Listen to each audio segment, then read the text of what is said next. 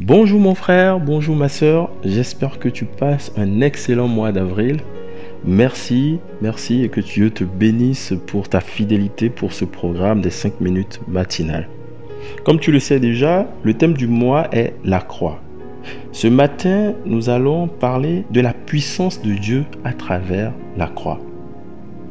Jésus-Christ est crucifié et ressuscité. Et cela est devenu le message central de l'évangile des chrétiens. Un événement qui, en lui-même, on est d'accord, est profondément émouvant. Un homme parfait, sans avoir commis la moindre trace de péché, fut injustement crucifié. Il fut condamné et crucifié injustement. Quel événement émouvant.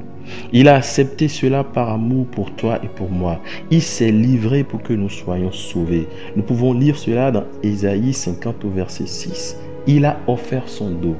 Sa barbe a été arrachée pour toi et pour moi. Mais vous savez quoi? Il y a une puissance dans cet événement, il y a une puissance dans cette crucifixion, il y a une puissance dans la résurrection de Jésus-Christ. Alléluia.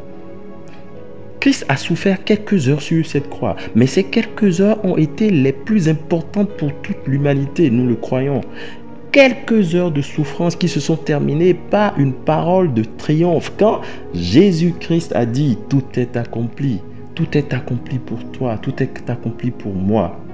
C'est l'un des aspects de la puissance de Dieu au travers de la croix. 1 Corinthiens 1 au verset 18 nous dit, La prédication de la croix est une folie pour ceux qui périssent, mais pour nous qui sommes sauvés, elle est une puissance de Dieu. Amen. S'il n'y avait aucune puissance dans la croix, le diable n'allait pas essayer de l'empêcher en voulant que Jésus meure autrement que par la crucifixion. On peut voir que, par exemple, quand Jésus a commencé par prêcher à, Nazareth, il y a eu un projet pour en fait le précipiter d'une montagne pour qu'il puisse mourir comme un vulgaire personnage.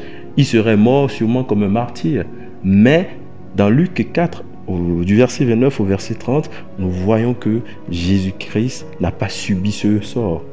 Pierre non plus ne concevait pas que la croix était une, puissance de Dieu. On peut voir ça dans Matthieu 16 au, verset 23. Quand Jésus parlait de sa mort et de sa euh, résurrection, Pierre n'a pas accepté que cela puisse se passer ainsi. Mais Jésus avait détecté que ce n'était pas Pierre qui parlait, mais que c'était Satan qui parlait au travers de Pierre. Et il lui a dit quoi? Arrière de moi, Satan. À travers la croix, Christ a cloué, annulé l'acte qui nous condamnait. Christ a porté nos péchés. Ces péchés ont été cloués publiquement devant Dieu, devant les hommes et devant Satan, l'accusateur de nos âmes. Notre passé, nos péchés du passé, nos péchés pour lesquels nous avons demandé pardon, ne pourraient plus être une accusation contre nous. Christ a tout porté. Christ nous a aussi offert la paix infinie au travers de la croix, en nous justifiant par la foi. Romains 5.1 nous triomphons sur nos ennemis à travers la croix. Car Christ, à la croix, a écrasé la tête du serpent ancien. Amen, alléluia. Donc, tous ceux qui te persécutent, tous ceux qui te chagrinent, Christ a tout vaincu à la croix. Aucune malédiction ne peut prévaloir contre nous aujourd'hui.